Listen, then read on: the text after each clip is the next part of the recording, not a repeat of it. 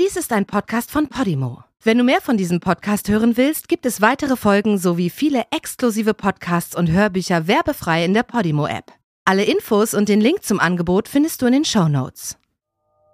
Der Mörder, der die Zähne herauszog.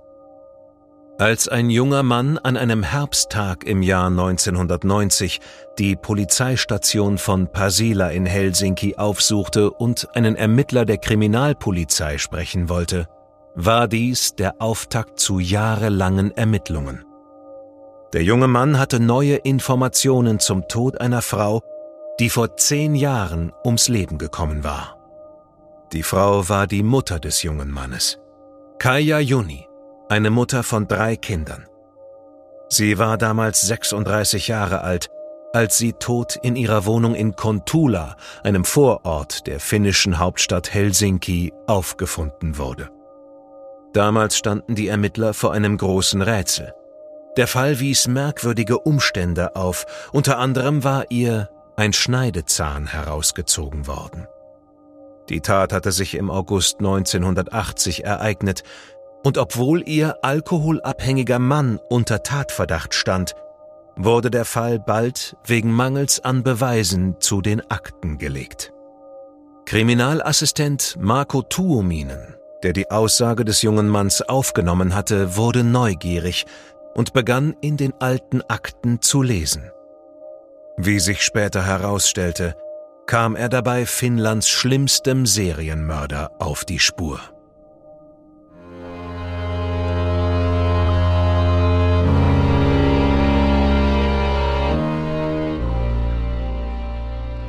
Du hörst Morden im Norden.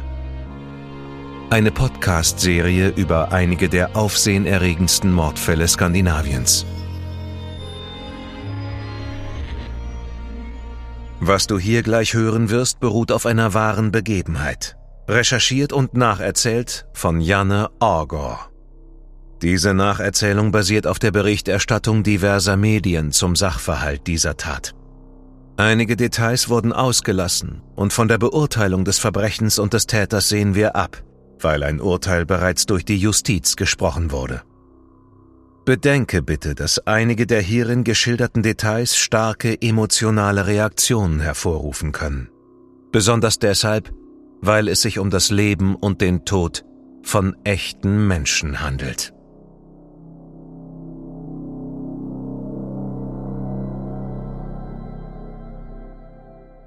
Das ganze Land ächzte an diesem Augusttag im Jahr 1980 unter der Sommerhitze. Auch die Bewohner des Vororts Kontula im Osten Helsinkis. Die finnische Hauptstadt hat etwa 700.000 Einwohner und dehnt sich mit ihren vielen Grünflächen und Naturschutzgebieten weit ins Hinterland aus. In einem roten Backsteingebäude wohnte die Familie Juni. Ismo, 37 Jahre, seine 36 Jahre alte Frau Kaya und ihre drei gemeinsamen Kinder. Aus der Wohnung der Familie waren häufig Streitigkeiten und Schreie zu hören. Das Ehepaar war bekannt für seinen Alkoholkonsum. Wieder einmal hatten sich die Nachbarn über den Lärm aus der Wohnung beklagt, und so erschienen zwei Polizeibeamte, die an die Haustür der Familie klopften. Ismo Joni öffnete ihnen die Tür. Entgegen aller Erwartungen hatte er gerade geduscht und trug frische, saubere Kleidung. Es war bei weitem nicht das erste Mal gewesen, dass die Nachbarn bei der Polizei gemeldet hatten, dass der betrunkene Ismo gegen seine Frau Kaya gewalttätig geworden war. Aber nun wurden die Polizeibeamten überrascht denn offensichtlich handelte es sich diesmal nicht um einen typischen Familienstreit. Sie fanden Kaya in einem Schrank im Flur. Sie war tot, halbnackt und teilweise unter einem Wollteppich versteckt. Ihr fehlte ein Schneidezahn und die Leiche wies weitere Zeichen von Gewaltanwendung auf. Ismo erklärte, dass es sich um einen Unfall handelte, der sich im Rausch ereignet hatte. Kaya war im Badezimmer gewesen und sei dort ausgerutscht. Sie hat sich den Kopf angeschlagen und sei dann in der Badewanne ertrunken. Die Obduktion ergab, dass sich die 36 Jahre alte Frau den Schädel gebrochen hatte und man fand auch Badewasser in ihren Lungen. Mit großer Mühe hatte Ismo sie aus der Badewanne gezogen und versucht, sie wiederzubeleben.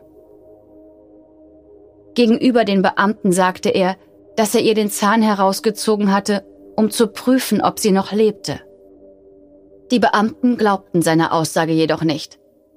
Ismo musste sie aufs Polizeirevier begleiten und dort seine Aussage schriftlich abgeben. Aber da man wusste, dass das Ehepaar oft und viel trank und die Wohnung nicht wie ein Tatort behandelt wurde, wurde der Fall schnell als Unfall abgestempelt. Außerdem versäumte es die Polizei, die drei minderjährigen Kinder des Paares, darunter auch den ältesten, den 14 Jahre alten Sohn, zu befragen. Aus einer Lebensversicherung erhielt Ismo 50.000 Finnmark. Das Geld hatte er jedoch schnell versoffen. In einem Jahrzehnt, in dem rekordverdächtig viele Mordfälle gemeldet wurden, war Kaya lediglich eine Zahl in der Statistik. Finnland hat etwa 5,5 Millionen Einwohner und jährlich werden 70 bis 100 Mordfälle registriert. Die meisten Taten ereignen sich im Zusammenhang mit Drogen und Alkohol und meistens in den unteren sozialen Schichten, in denen die Menschen gegen Arbeitslosigkeit und den Drogenmissbrauch kämpfen. Die meisten Morde werden von Familienmitgliedern verübt. Drei Viertel der Opfer sind Frauen. Der Mord an Kaya war in vielerlei Hinsicht ein Musterbeispiel in der Mordstatistik. Allerdings nur so lange, bis sich herausstellte, dass sie nicht das einzige Opfer ihres Mörders war. Es dauerte allerdings bis zu jenem Abend im Jahr 1990, bis die Polizei begann, mehrere Fälle zu betrachten und Gemeinsamkeiten festzustellen. Kajas inzwischen 25 Jahre alter Sohn suchte die Kriminalpolizei auf und verlangte, dass die Ermittlungen zur Ursache ihres Todes erneut untersucht würden. Ihr Sohn erklärte, dass er eine vage Erinnerung daran hat, seinen Vater gesehen zu haben, wie er gegen den Kopf seiner Mutter getreten hat. Anschließend hatte Ismo den Körper seiner Mutter ins Badezimmer getragen. Die Kinder sollten zur Schule gehen, und als sie nachmittags wieder nach Hause kamen, erfuhren sie, dass ihre Mutter tot war. Ismo hatte den Kindern gedroht, damit sie schwiegen und nicht zur Polizei gingen. Aber jetzt konnte er es nicht länger für sich behalten und wollte, dass die Tat untersucht wurde. Einer der Polizisten, die an diesem Abend Dienst hatten, war Marco Tuominen. Er nahm die Aussage des jungen Mannes sehr ernst und begann in den alten Akten zu lesen. Schnell bemerkte er, dass die Ermittlungen damals nur stümperhaft und sehr oberflächlich durchgeführt worden waren. Aber gab es heute noch die Beweise von damals? Ismo war inzwischen 47 Jahre alt und seit vielen Jahren schwer alkoholabhängig. Einmal war er sogar für einen Entzug im Krankenhaus. Oft besuchte er das Grab seiner toten Frau. Und so hatten nur die wenigsten den Verdacht, dass er an Kajas Tod beteiligt gewesen sein könnte. Aber es stimmte, was man damals sagte. Das Paar hatte eine stürmische und von Gewalt geprägte Vergangenheit. Marco Tuominen und den Ermittlern gelang es schnell herauszufinden, wo Ismo sich aufhielt. Er hatte wieder geheiratet und das Paar war in einen anderen Vorort von Helsinki gezogen, wo die Mieten niedrig und die Ausländerquote hoch war. Er wurde für eine Vernehmung in dem längst zu den Akten gelegten Fall aufs Polizeirevier gebracht und im Laufe der Ermittlungen suchten die Beamten nach neuen Zeugen. Einer von ihnen, mit dem die Ermittler gerne gesprochen hätten, war Ismus alter Freund und damaliger Nachbar Matti Haapanen. Sie fanden jedoch heraus, dass Matti bei einem Brand in seiner Schrebergartenlaube im Juli 1986 ums Leben gekommen war. Und damit war er nicht allein. Zwischen 1986 und 88 waren noch drei andere Männer bei Bränden in derselben Schrebergartenkolonie umgekommen. Die Schrebergartenkolonie befand sich in Kivinokka, etwa acht Kilometer östlich von Helsinki. Und Mattis Witwe war davon überzeugt, dass das so plötzlich ausgebrochene Feuer in ihrer Laube vorsätzlich gelegt worden war. Anscheinend hatte Matti Ismo mehrere Male aufgezogen und ihn wegen des merkwürdigen Sturzes seiner Frau im Badezimmer verhöhnt. Die Brände wurden damals untersucht. Allerdings hatten die Ermittler keine besonderen Umstände feststellen können. Die Schrebergärten wurden nicht von Familien genutzt, die dort ihre Freizeit verbrachten. Vielmehr wohnten dort viele alkoholabhängige, alleinstehende Männer. Immer wieder kam es zu gewalttätigen Auseinandersetzungen, die die Männer unter sich klärten, ohne die Polizei zu rufen. Auch in den Medien waren die Brände kein großes Thema. Die Frau von Matti Harpanen war jedoch davon überzeugt, dass ihr Mann ermordet und der Brand gelegt worden war.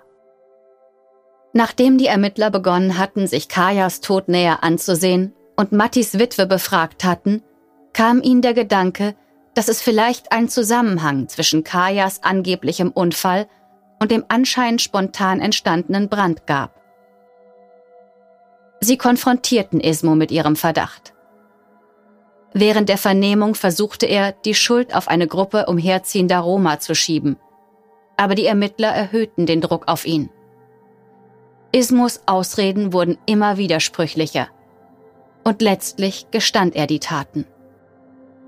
Als erstes gestand er den Mord an seinem Nachbarn Matti.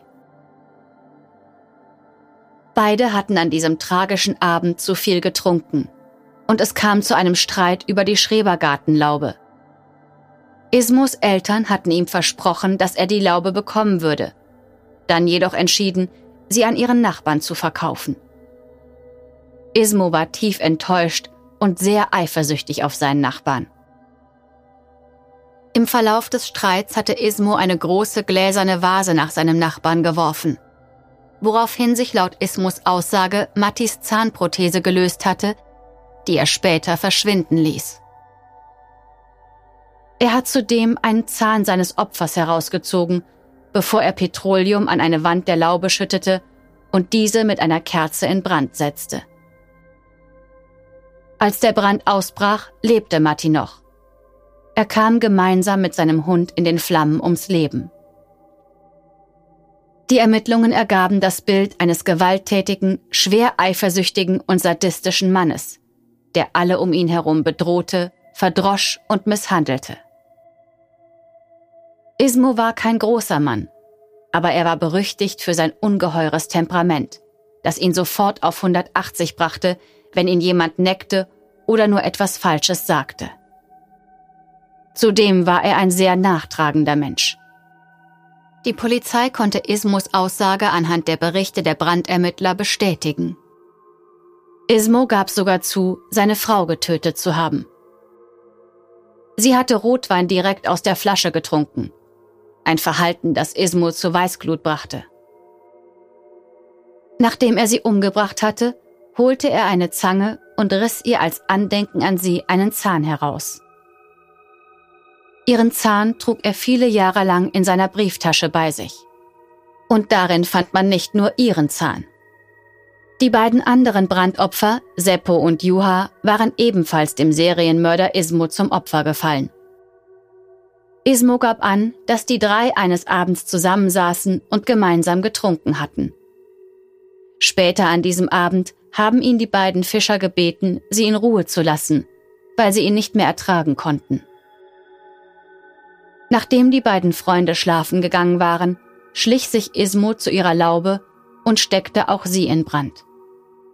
Er versteckte sich hinter einem Busch und beobachtete, wie die Laube in Flammen aufging und die Feuerwehr versuchte, den Brand zu löschen.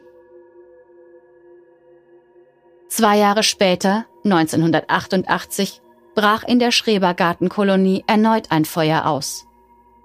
Dabei kam wieder ein Trinker ums Leben. Ein älterer Mann mit dem Namen Pauli Sironen. Und auch da sah die Polizei keine Anhaltspunkte dafür, dass das Feuer gelegt worden war. Aber auch bei dieser Leiche fehlte ein Zahn. Und nun gestand Ismo der Kriminalpolizei, auch Pauli umgebracht zu haben. Die Geschichte war beinahe die gleiche wie bei Seppo und Juha.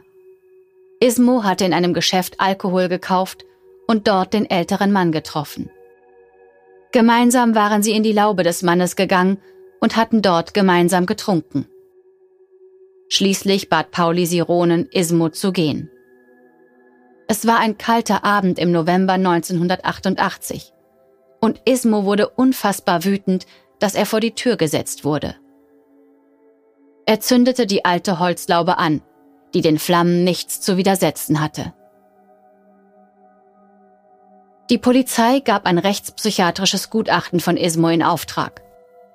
Es bestand kein Zweifel, dass die Morde grundlos und aus purem Neid begangen worden waren. Alle Opfer lebten noch, als Ismo die Lauben in Brand steckte. Ismo zeigte keine Merkmale eines Verrückten.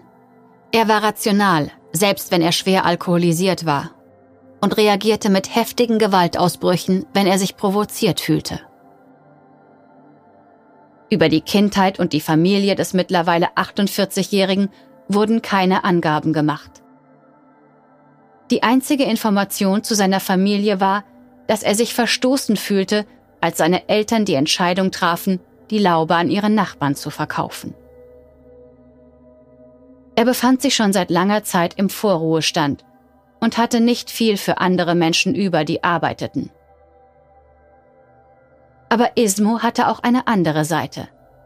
Er war sozial, mochte es, wenn viele Menschen zusammenkamen und war der Mittelpunkt jeder Party. Mit Witz und Charme gelang es ihm, dass Menschen in seiner Gesellschaft entspannen konnten. Seine sozialen Fähigkeiten machten es ihm leicht, Kontakt zu anderen Menschen zu bekommen.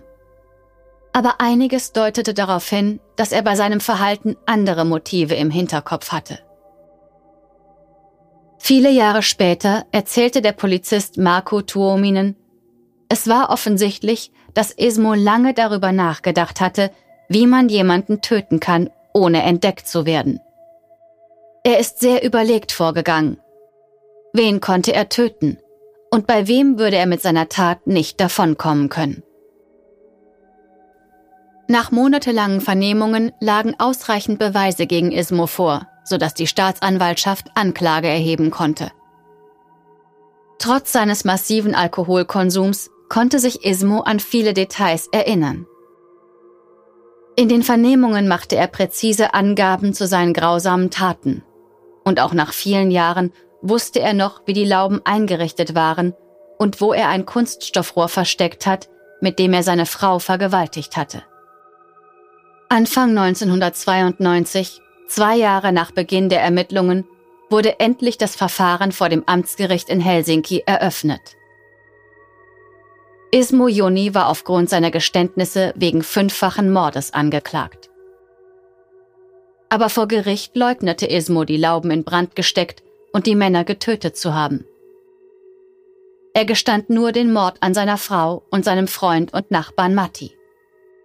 Er hatte sogar ein Alibi für die Mordnacht im Jahr 1988, als er sich angeblich in einer Entzugsklinik für Alkoholiker befand. Die Klinik befindet sich etwa 50 Kilometer vom Tatort der Schrebergartenkolonie in Helsinki entfernt. Der Richter schenkte dem Alibi keinen Glauben. Der Staatsanwalt konnte beweisen, dass es möglich war, die Anstalt nachts zu verlassen. Es gab dort weder Videokameras noch einen Sicherheitsdienst. Das Gericht hörte zahlreiche Gutachter an, unter ihnen mehrere Ärzte und Brandexperten. Ismus ursprüngliches Geständnis war sehr detailliert gewesen und seine Aussagen, die er während der Vernehmung gemacht hatte, wurden eine nach der anderen von den Zeugen bestätigt. Ismo wurde zu einer viermal lebenslangen Haftstrafe wegen Brandstiftung und Mordes verurteilt. Der Mord an seiner Ehefrau wurde jedoch als fahrlässige Tötung eingestuft. Dafür bekam er eine Haftstrafe von neun Jahren. Die Staatsanwaltschaft hatte gefordert, dass Ismo seine Strafe in einem Hochsicherheitsgefängnis und in Einzelhaft verbüßen sollte. Diese Forderung wurde jedoch vom Gericht abgewiesen. Ismo wurde in ein normales Gefängnis gebracht um seine lebenslange Haftstrafe zu verbüßen. In Finnland bedeutet dies, dass er bis an sein Lebensende im Gefängnis bleiben wird. Für eine vorzeitige Hafterleichterung benötigt man eine Begnadigung des Justizministers. Aber Ismo verbrachte keine lange Zeit hinter Gittern. Er starb Ende 1995 während einer Herzoperation im Universitätskrankenhaus von Helsinki. Von seiner Haftstrafe hatte er lediglich vier Jahre verbüßt. Er wurde 52 Jahre alt. Bei der Kriminalpolizei befinden sich bis heute Reste eines Gebisses. Vermutlich handelt es sich dabei um das Gebiss eines siebten, bisher nicht identifizierten Opfers.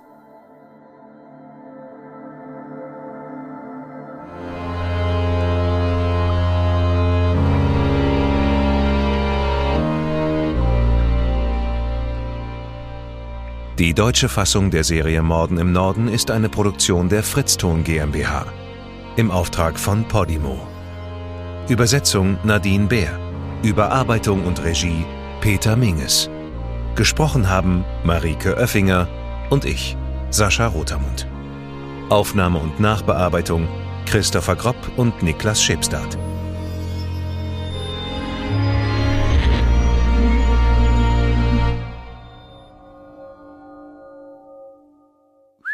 Schepstadt. Fritzton. In der Podimo-App hörst du tausende Podcasts und internationale Hörbücher aller Genres.